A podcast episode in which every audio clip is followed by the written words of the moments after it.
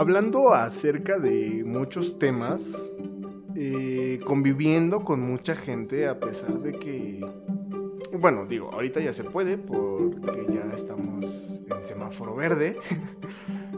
Eh, bueno, es lo que nos hacen creer, ¿no? Aunque sí he tenido como mucha aglomeración de gente y me he dado cuenta que la gente hace cosas y pareciera que tú no entiendes el por qué hacen eso. Incluso los llegaríamos a tachar de conductas locas, me atrevo a decir. O sea, como, ¿qué onda con este tipo que, que canta en un karaoke y no le da pena? O ¿qué onda con esta otra señora que se la pasa y se la vive en el chisme? O ¿qué anda con este señor que se la pasa quejándose de que el gobierno es corrupto y de que nadie puede hacer las cosas bien? Y así nos podemos ir con todos. ¿Qué onda con el amigo que sigue regresando con su ex? ¿Qué onda con el chico que le preocupa el empleo? Y no sabemos por qué les preocupa todo esto, pero se ve que es algo muy importante para su vida que es algo que, no les permite estar tranquilos o estar en paz. Pero, pero curiosamente, este, les prestas más atención, les prestas más, como que les tomas más tiempo para charlar con esas personas y como que te das cuenta del por qué tu amiga regresa con su ex varias veces que, no justificas, ¿no? O sea, no justifico, pero ahora entiendo. Y, te das cuenta por qué el Señor eh, está tan enojado con el gobierno, ¿no? Y que no justificas todas esas palabras, todos esos, todo eso, todo lo que dice, pero sí entiendes por qué lo está haciendo. El día de hoy, a petición mía y con un miedo enorme de estar equivocados. queríamos grabar acerca de la empatía. Acerca de esto, de este, proceso en el que tú no entendías algo, pero aún así no lo juzgaste. Y después tú entiendes por qué lo hicieron y te, te como que te felicitas el no haber juzgado, el no ser tan juzgón. Y ahí yo creo que en ese momento es cuando te sientes empático. Eh, bienvenido a este podcast, querido escucha. Bienvenido a, a Lo que nadie te dice la vida. Este es un episodio más y espero que lo disfruten como nosotros.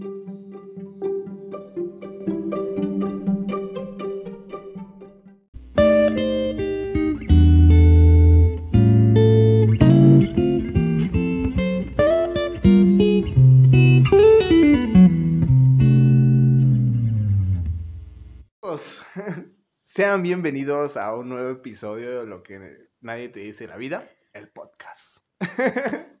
y pues nada, aquí después de unas semanitas eh, de descanso, yo creo, podríamos, decir, podríamos decirlo, unas semanas de reacomodo, de reajustes.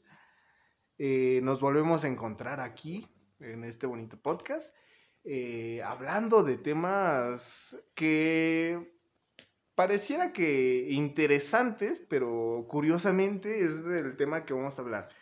A nosotros este, se nos hace que es un tema interesante, que es un tema en el que podemos abordar muchas cosas y al final termina siendo solo interesante para nosotros.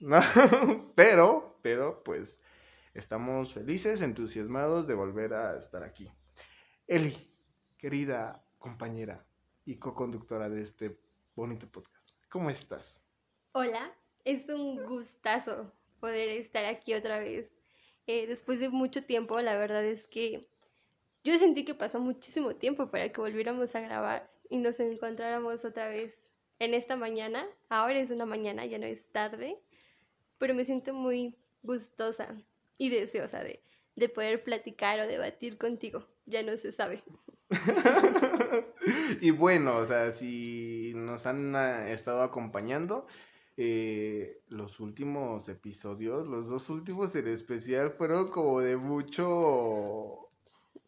Mucha discusión, yo creo. Mucha controversia. Mucha controversia. En cuanto a nuestras ideas, totalmente. De, hecho, antes de iniciar el tema y todo esto, este, nos estaban proponiendo dar una segunda vuelta de este tema.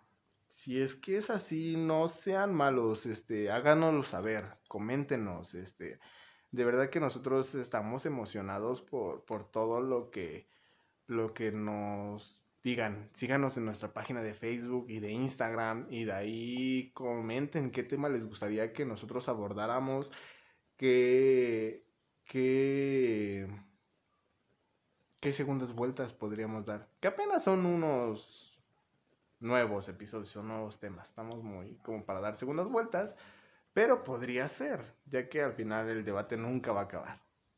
No, y finalmente creo que va a haber un sinfín de temas que tal vez sí y podamos abordar y podamos platicar desde nuestra perspectiva y lo poco que hemos aprendido a lo largo de, esta tan, tan corta, tan larga vida que, que, tenemos hasta ahorita. Eli, antes de empezar, 22 años. 21, por 21.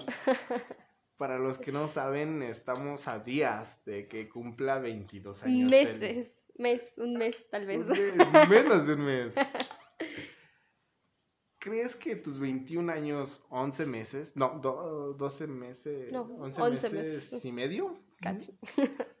¿Crees que tus 21 años con 11 meses ha sido una vida corta o una vida larga? No, la verdad es que siento que ha sido una vida muy larga. ya no quiero subirme a este juego que se llama vida. Pero aquí andamos disfrutando de, estos pequeños momentos de felicidad, como lo es para mí hacer este podcast. Sí, vaya que se encuentra un placer. Y de hecho, echando chisme la otra vez, un amigo me dice, no, es que se nota que esto le sirve como para terapia, ¿no? Ah, pues claro. Pero ¿qué cosa no te sirve para terapia, digo yo? Creo que... Hacer ejercicio para mí es terapéutico. Cantar. Pintar, escribir. Bailar hacer un podcast. Golpear a cosas. cosas, cosas. Molestar a alguien. Sanamente. No sé si el molestar siempre sea sanamente, pero bueno. Lo que él hace no es sano también. no le hagan caso. Pero bueno, regresando al tema, este. Eh, perdón por tantas desviaciones que estamos haciendo, pero la verdad es que sí nos habíamos ausentado un poquito. Este, de hecho, quiero aprovechar y mandar un saludo a una gran amiga, Joss. Siempre está al pendiente de nuestro contenido y, nos llena de mucha emoción. Sí, es muy grato saber que, poco a poco eh, estos pequeños episodios eh, llegan a más personas y, les gusta y les agrada todo lo que creamos con, mucha dedicación y sobre todo con mucho corazón. Sí, muchas gracias porque nos estuvo mandando mensajitos como, oigan, y el episodio, creo ya no los puedo escuchar, ya nos dejaron sin contenido y creo que esto nos animó a decir, oye, ya nos pasamos, ya nos quedamos sin contenido.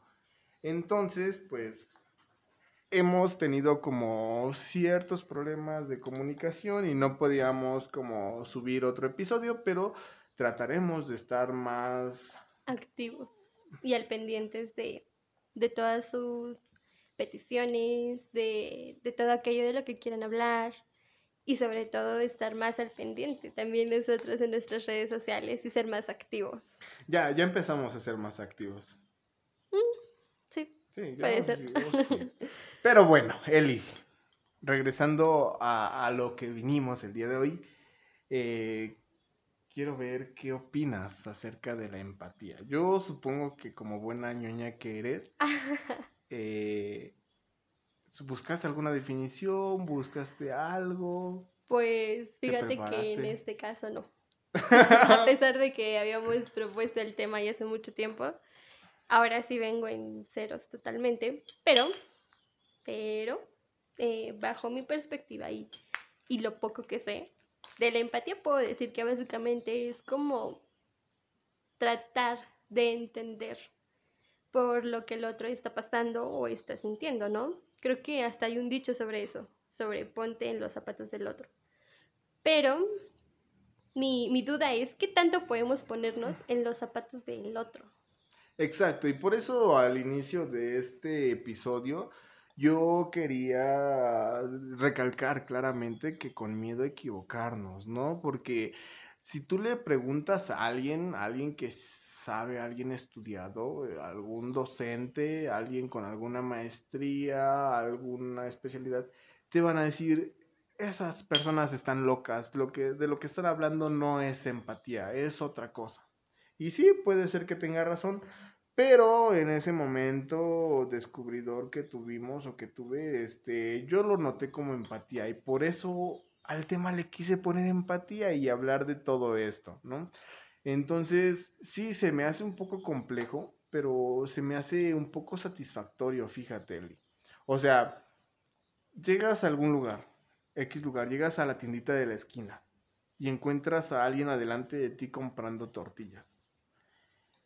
Y, no entiendes por qué se comporta de esa forma, ¿no? Una forma peculiar que para ti no es normal porque es una persona extraña. Pero aún así no lo juzgas. Como que esperas a ver cómo reacciona. Y si en algún momento tienes la fortuna de platicar un poquito con esta persona, te das cuenta por qué se comportan de esta forma. Y, y eso te llena de satisfacción. O sea, sé que es un poco imposible ponerte en los zapatos de alguien, pero creo que no es difícil saber por qué lo hacen y como que eso para mí causa más placer.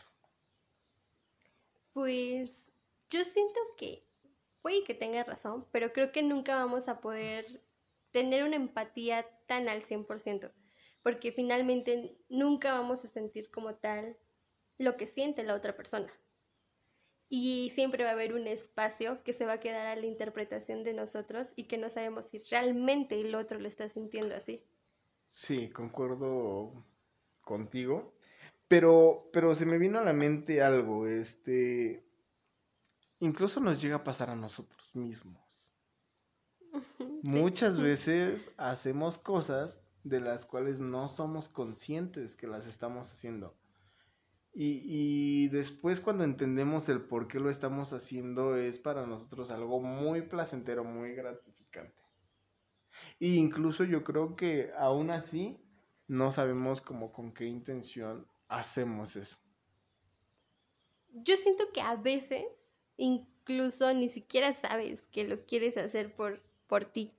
Yo siento que eh, incluso me atrevería a decir no sé si, si se puede hablar de la empatía con uno mismo, porque a veces nosotros solemos ser más críticos con nuestra persona que con alguien ajeno. Sí, estoy completamente de acuerdo. Y, fíjate que hace unos meses, eh, teniendo aquí una serie de dificultades ahí personales, eh, teniendo un poco de debates ahí con uno mismo, me di cuenta que muchas veces yo era el que me lastimaba. Y fue como, ¿cómo crees? O sea, soy yo, no, no puedo decirme cosas feas, no puedo herirme a mí porque soy yo. ¿Qué te pasa? ¿No? Pero este, sí me llegué a dar cuenta que, que uno es más crítico con uno mismo. Que te quieres probar algo, pero no por pena, por lo que dirán, ¿no? Incluso al grabar este podcast. sí. Creo que muchos lo primero que hacen es como, ah, ¿estás grabando un podcast? Sí, ah, mira, deberías hacer esto, deberías, y como que te empiezan a dar una serie de cosas para que no falles, ¿no? Empiezan a darte, y habla de esto, y habla de forma así, y te escuchaste mal, y como que ya empiezan a ser tus jueces.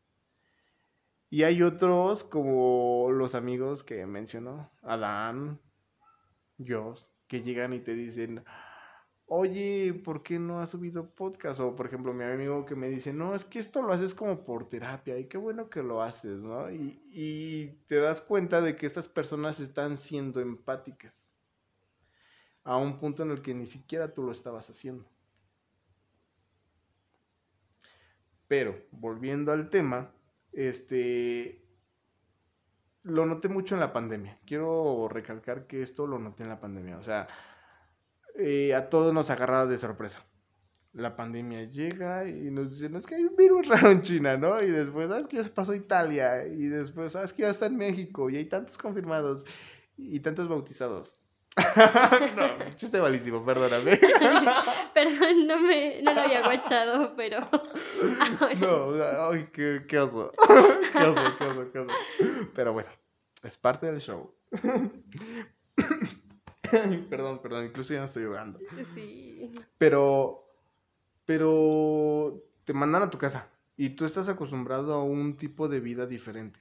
Mandas a, estás acostumbrado a una rutina distinta, en el que te hacen ser más crítico, en el que te hacen valerte por ti mismo, en el que te hacen sobrevivir con tus este, medidas, y llegas a una casa, a tu casa, a la que solo llegabas a dormir, y te encuentras con tu papá, con tu mamá, que están viviendo otro mundo diferente al tuyo, y que entonces ahora todo, a todos los encierran.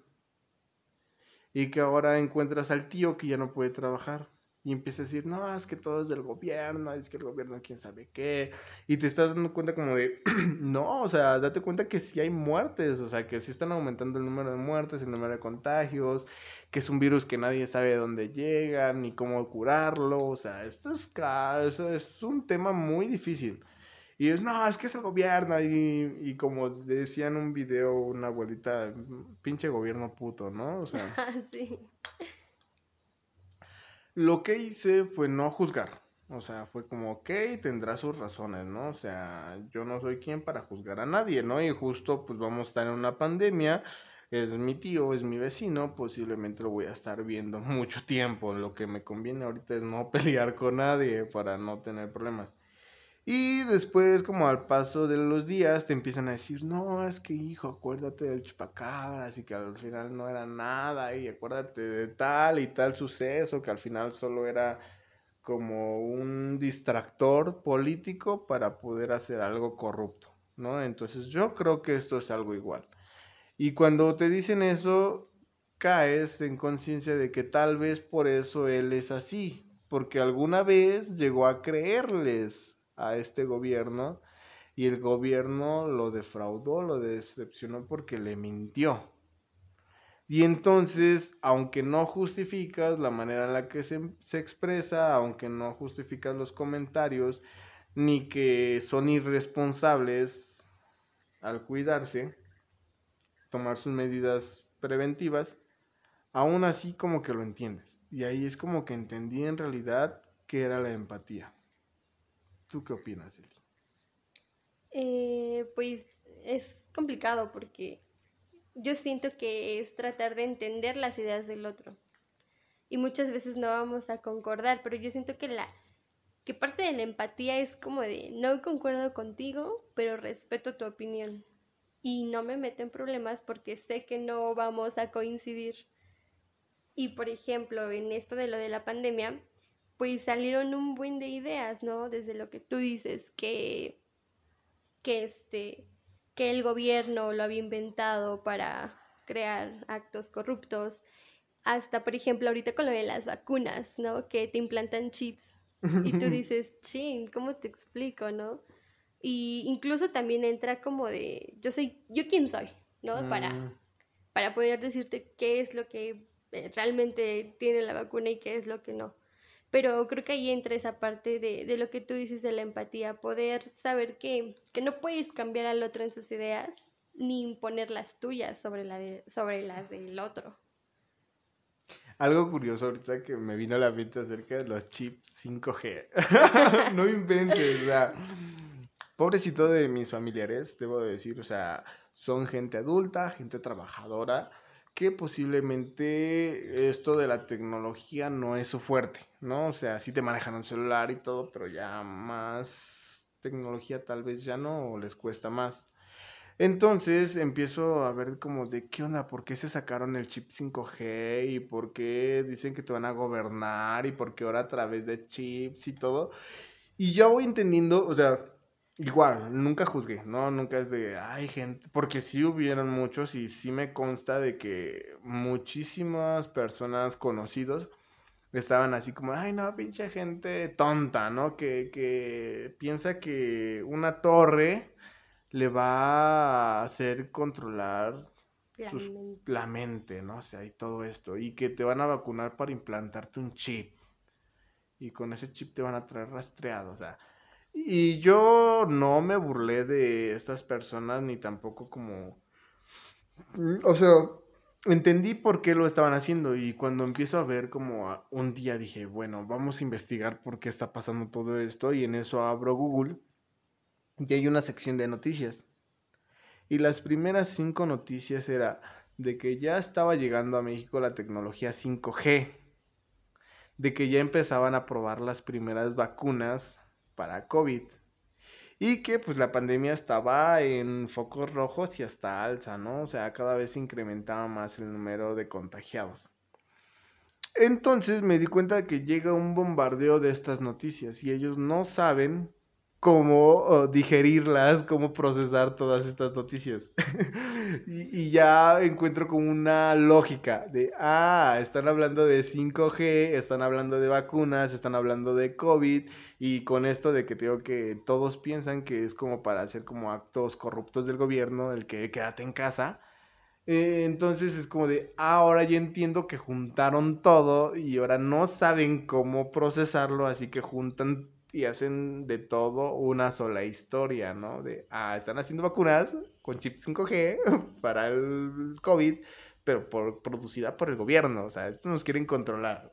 Sí, finalmente creo que trataron de adaptar todos esos elementos que, que llegaron a, a la sociedad, en este caso a México, y le dieron una, una lógica, le dieron algo que se adaptara o tratara de adaptarse a su realidad.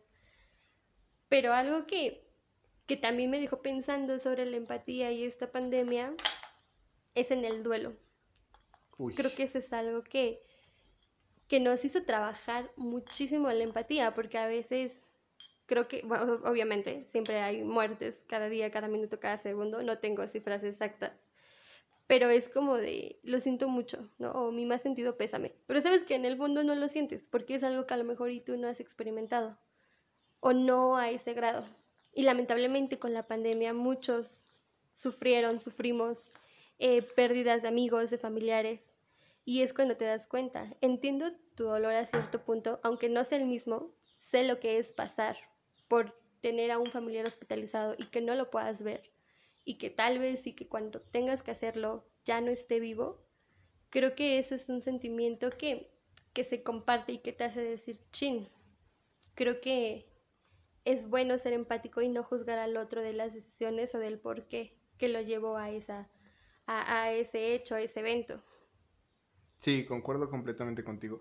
Y de hecho, este, esto es lo que lo quiero dejar para el final. Hay que tomar nota de que cuáles fueron los aspectos positivos de la pandemia. Pero eso lo dejaremos ahí como. Pero sí, creo que nunca habíamos sido tan empáticos. Eh, yo recuerdo ocasiones en las que, bueno, lamentablemente tuve un deceso familiar hace, antes de la pandemia, muchísimo antes, unos tres semestres yo creo antes de la pandemia. Y, recuerdo que, que no hay justificación, ¿no? Para un ritual, seas de la religión que seas y lleves el ritual que lleves. No hay justificante. No puedes llegar a tu trabajo y decir, disculpe, se murió mi familiar, no pude venir a trabajar. Nadie te lo justifica. O tú no puedes decir, oiga, es que yo soy de religión católica y entonces tenemos que hacer velorios, ¿no? Rosarios, no sé cómo se llaman. Y no puedo venir toda una semana, ¿no? Porque tengo que ayudar en casa, ¿no? O sea, llegan muchas personas, preparan mucha comida, llegan muchos a rezar, entonces tengo que estar ahí en casa apoyando en mi pérdida, ¿no? Y no hay justificante para eso. Nadie te justifica el faltaste, sí, se murió tu papá, se murió tu abuelito, se murió tu mamá, tu hermana, sí. No, bueno, ni modo, pero aquí tienes que seguir cumpliendo, ¿no? Generando. Generando. Porque, y, y entonces llega esto. Y empieza, empiezan a morir por montones. Y entonces compañeros empiezan a faltar a clases. ¿Por qué? Porque el abuelito tuvo COVID y durante un mes estuvieron aislados. Aislados, batallando, medicamentos, oxígeno. Oxígeno, todo muy costoso, por cierto, es algo muy costoso. y después lamentablemente pierden la batalla y fallece el familiar. Y entonces ya no quedan ni ganas de asistir a una clase, ni ganas de asistir a un trabajo, y luego la pandemia te tiene encerrado, y luego no estás trabajando, no estás generando dinero, y te implican muchísimos gastos, y hasta apenas se empieza a ser uno empático, se empieza a ser como, ¿sabes qué? Tómate el tiempo que necesites. Sé que la estás pasando muy mal, no te preocupes. Cuando te sientas mejor, entra, pero entra a las clases. Es algo que muy triste, pero que me hace recordar que aún seguimos siendo humanos. No sé qué opinas tú. Sí, creo que todo esto de la pandemia fue como una prueba más de la capacidad de empatía que llegamos a sentir, ¿no? Por ejemplo, antes, como tú decías, en un trabajo, no te dan tanto tiempo para, para poder vivir y procesar tu pérdida, como lo hicieron ahorita durante la pandemia, ¿no? Y en la escuela, pues, también fue como otro caso. Incluso creo que también buscas alternativas para poder ser empático. Porque, por ejemplo, alguien estaba enfermo de COVID, no podías ir a visitarlo como antes y dejarle que, no sé, el jugo la fruta, no podías acercarte porque sabías que te exponías a eso. Y se buscaron alternativas para poder tratar de mantener esa comunicación y esa empatía lo más cercano posible. O sea, por ejemplo, un familiar se, se enfermó de COVID también, ¿no? Y en mi familia tenemos esa costumbre de ir a visitar, de ir a cuidar, de ir a papachar, a abrazar, ¿no? Porque se cree que con eso te, te puedes ayudar a, a, recuperarte mejor. Que sí ayuda, ¿no? El apoyo. En la mayoría de los casos. Pero chin, esta pandemia no te lo permite, ¿no? Y esa forma de ser empático con el tacto, con el abrazo, con el beso, eh, no se puede. Entonces, pues buscas alternativas. Y una de ellas pues fue marcar por teléfono diario, preguntar cómo están, asignar solamente a una persona que le diera los alimentos. ¿No? Y, y ellos se sentían mal porque decían que no tenían con quién hablar, a quién decirle cómo se sentían realmente, porque literal estaban solos, ¿no? Y me puse a pensar, ¿no cuántas personas en los hospitales están así? Donde la, como que en cierta forma la empatía se tenía que dejar a un lado porque habían miles de casos más que tenían que ser atendidos, que no era como, como el único o la única que estaba pasando por esa situación. De hecho, o sea, antes de esta pandemia, eh, nadie se cuestionaba el, el que no pudieras ir a trabajar. O sea, yo me pregunto ahorita, o sea, ibas desvelado, ibas triste, ibas con gripe, ibas con fiebre y aún así tenías que trabajar. Nadie te permitía estar triste. ¿no? O sea, tú llegabas al trabajo, ah, estoy triste, y no, no nos interesa, ponte a trabajar, ponte a estudiar, ponte a hacer, ¿no? ¿Por qué? porque la vida nos está consumiendo, nos está comiendo y necesitamos generar, ¿no? Y entonces ahorita con este tipo de duelos, con este tipo de cosas, creo que la gente se abre, creo que la gente puede llegar a ser más empática. Si me lo preguntas, este te llegan a preguntar, oye, ¿y por qué no asististe a tal evento? Y yo mm, estaba triste. Y ahorita sí es una justificación no me sentía bien, no podía venir, ¿no? O sea, y, creo que eso se da a raíz de tanta pérdida, se da a raíz de tanto duelo, se da a raíz de tanto encierro, o sea, ya no es solo mis hijos son una carga, no solo mis hijos son un problema porque andan ahí tristes, no, sino que yo también, al no generar empleos, al no generar tales cosas, también estoy fuera de un estado, un equilibrio emocional, entonces no sé qué depara mi destino y se vale si no quiero ir a tal lugar, tal evento. Pero no sé, hablando de esto, creo que generas empatía ya en muchos lugares, cada vez eres más empático. Pero ahora me surge una duda con todo esto que estás platicando. y que la verdad me gustaría, me encantaría saber tu punto de vista. No. Pues no es pregunta. Te la voy a decir. ¿Crees que la empatía es algo que ya traemos o esta va siendo adquirida conforme pasa el tiempo? Creo que es algo que aprendemos. Creo que es algo generacional. Creo que nuestra empatía no se compara en lo más mínimo con la empatía de tus abuelos, por ejemplo. ¿No? O sea, había por ahí alguien que incluso citaba a un autor y decía que era algo sociocultural, que dependía de la sociedad en la que estuvieras, era el nivel de empatía que tú tenías, ¿no? Y déjame decirte que yo no era para nada empático, de verdad. O sea, estabas llorando y era como ay, ahorita que se le calme el llanto, ahorita que deje de llorar, que me diga qué es lo que tiene, ¿no? Y eso para mí era empatía, ¿no? Y en realidad no, o sea, sé que no voy a arreglar nada y sé que escuchándote tal vez no haga mucho, pero para ti sí significa mucho y respeto tu dolor, o sea, creo que esto lo hemos aprendido a la mala. Y que incluso a veces se llega a confundir en la forma en la que ah, la empatía con una sinceridad muy cruda. Porque, o, o sea, yo antes decía que era empática porque decía las cosas tal cual son de una forma muy franca. Y entonces muchos me decían, eso no es ser empática, eso es ser culera con la persona. Y entonces yo me... ¿eh? Y entonces yo me puse a pensar y dije, sí, creo que eh, a veces decir las verdades tal cual son suele ser más perjudicial para la persona que el simple hecho que solo te hubiera sentado a escucharlo. Creo que a veces eso es ser empático, sentarse a escuchar nada más y que la persona tenga con quien poder desahogarse y que se sienta escuchado. Sí, creo que me vienen muchos ejemplos a la mente con todo lo que vienes diciendo. Por ejemplo, tú cometes un error. Un error, ¿cuál, sea, cuál sería? Mm, no sé, irme de fiesta y no llegar al otro día sin que les avise a mis papás. O sea, están súper preocupados. Ok. Eso es un gran error.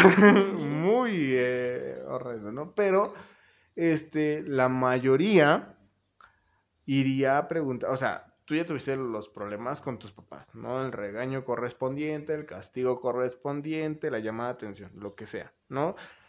Eso ya pasó con tus papás. Y ahorita estás mal, ¿no? Porque a pesar de que no te arrepientes de haber llegado al otro día, sí te arrepientes de todas las conductas que hiciste, que te pusieron en riesgo y todo eso, ¿no? Y como que también estás evaluando que...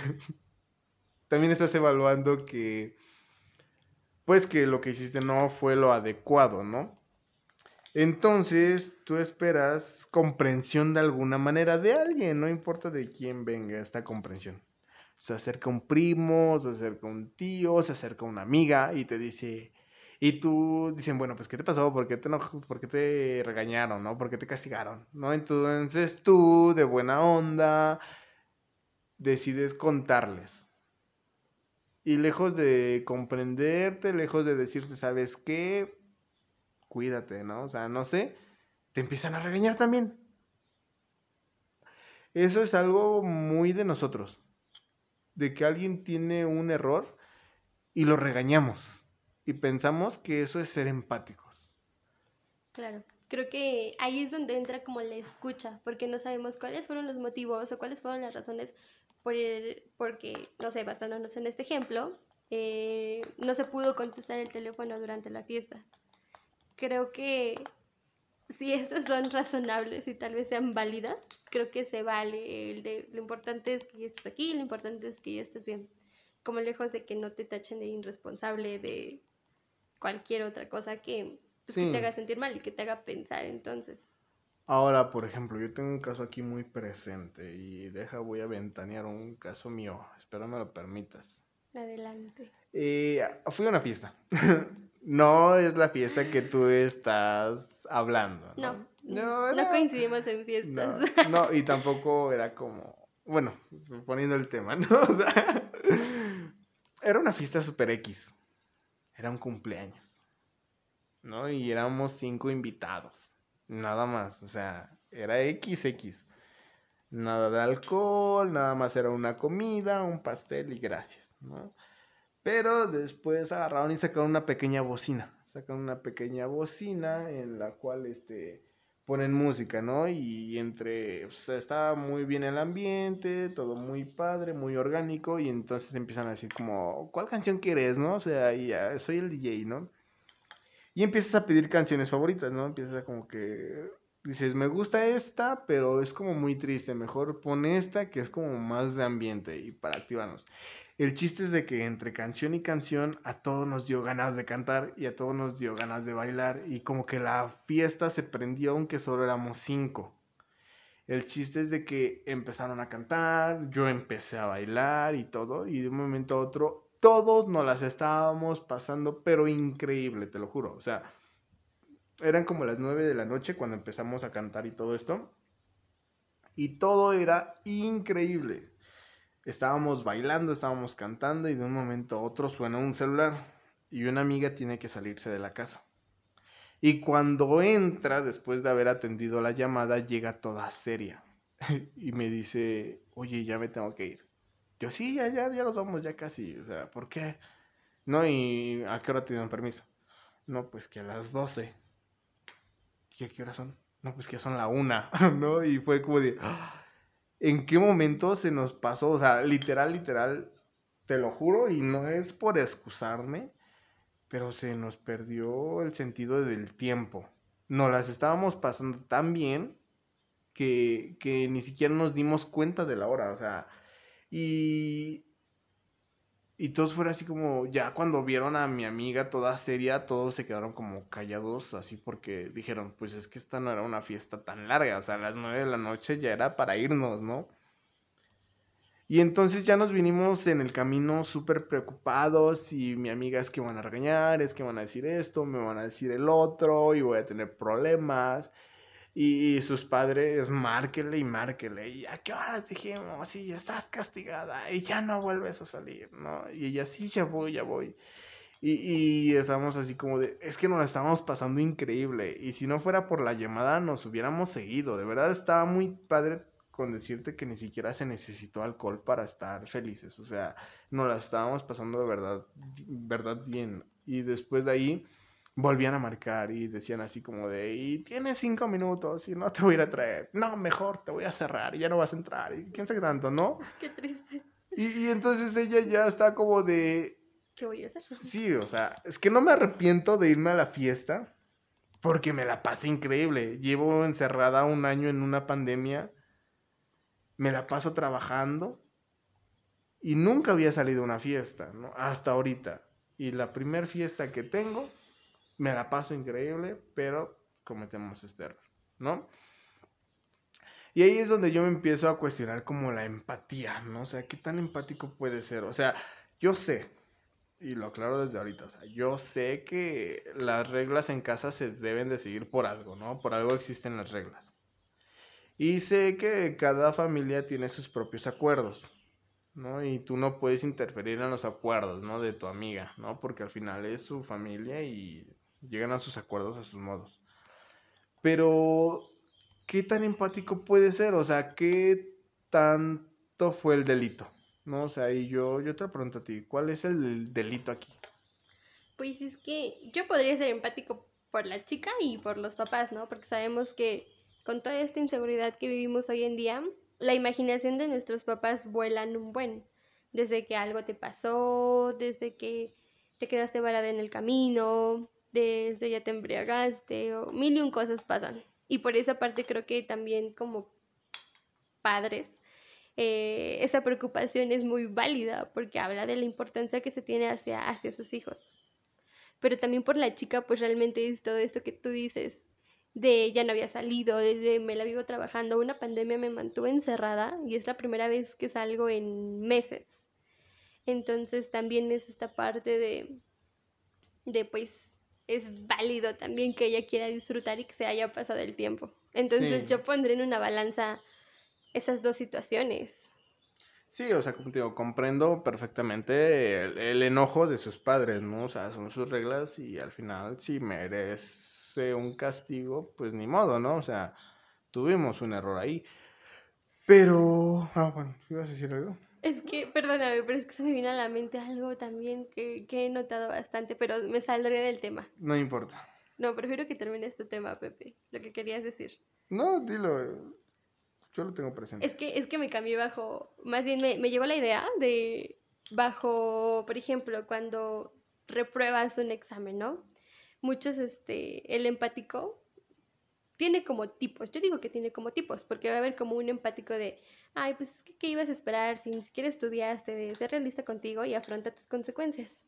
Como la otra persona de, no, pues es que le echaste ganas, hiciste tu mayor esfuerzo. Son como dos vertientes de empatía, aunque van en diferentes direcciones. Sin embargo, hay una que creo yo se, se puso como, como muy en auge.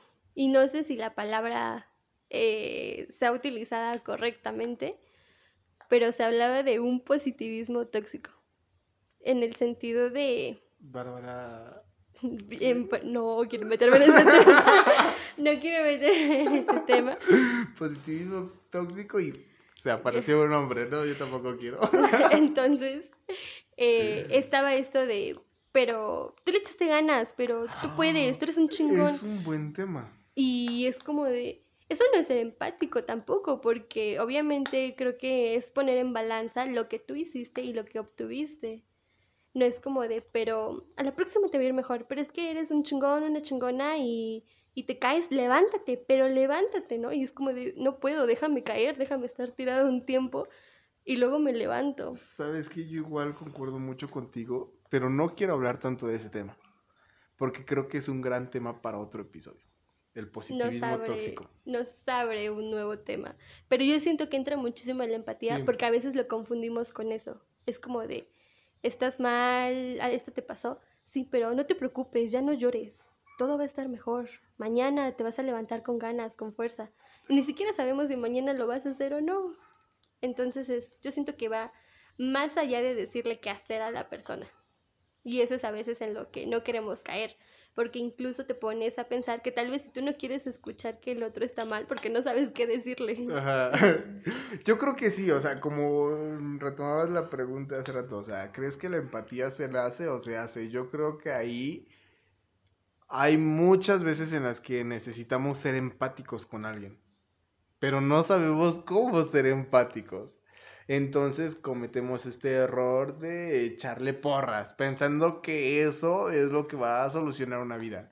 O estás triste, échale ganas, ¿no? O sea, porque, porque no Échale sabes. ganas, sí, esa, Porque- esa palabra. Porque no sabemos cómo ser empáticos con aquellos. Porque no toleramos su llanto. Porque ni siquiera estamos tolerando nuestro llanto. No sabemos manejarlo. O sea, De hecho, aquí ahora se me viene a la mente que todos son empáticos. Porque todos la están pasando mal. claro. Oh, sí es cierto. Y entonces, como yo sé que se siente sufrir, estoy comprendiendo tu sufrir. No lo estoy viviendo, pero sí estoy comprendiendo un poco de lo que tú estás sufriendo. Porque a mí que me estaba doliendo o que me está doliendo también, sé que puedo decirte tranquilo. O sea, no pasa nada si no estás. Claro, yo creo que por eso a lo mejor y, y funcionan tanto estos grupos, ¿no? Como de alcohólicos anónimos, de... Yo vi un grupo de neuróticos anónimos Uy, y yo dije, "Ah, ¿necesito entrar ahí o todavía, todavía no? Soy miembro honorario de ese grupo. O sea, No, yo, no es yo cierto, creo que funcionan bastante porque comparten algo en común. Y tal vez y con la pandemia fue algo que todos compartimos. Sí, o sea, nadie se quedó excluido.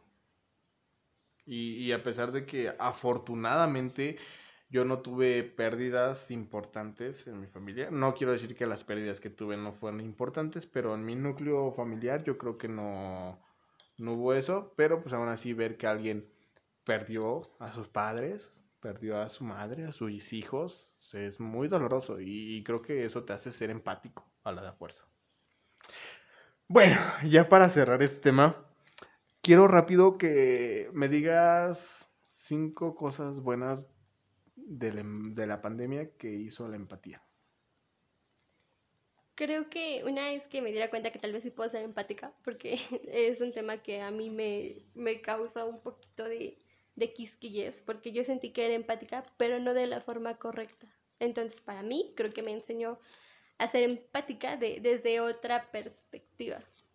La otra es que de cierta forma me acercó a mi familia porque no tenía con quién más convivir, entonces me, me ayudó a conocerlos. más con el hermano, ¿no?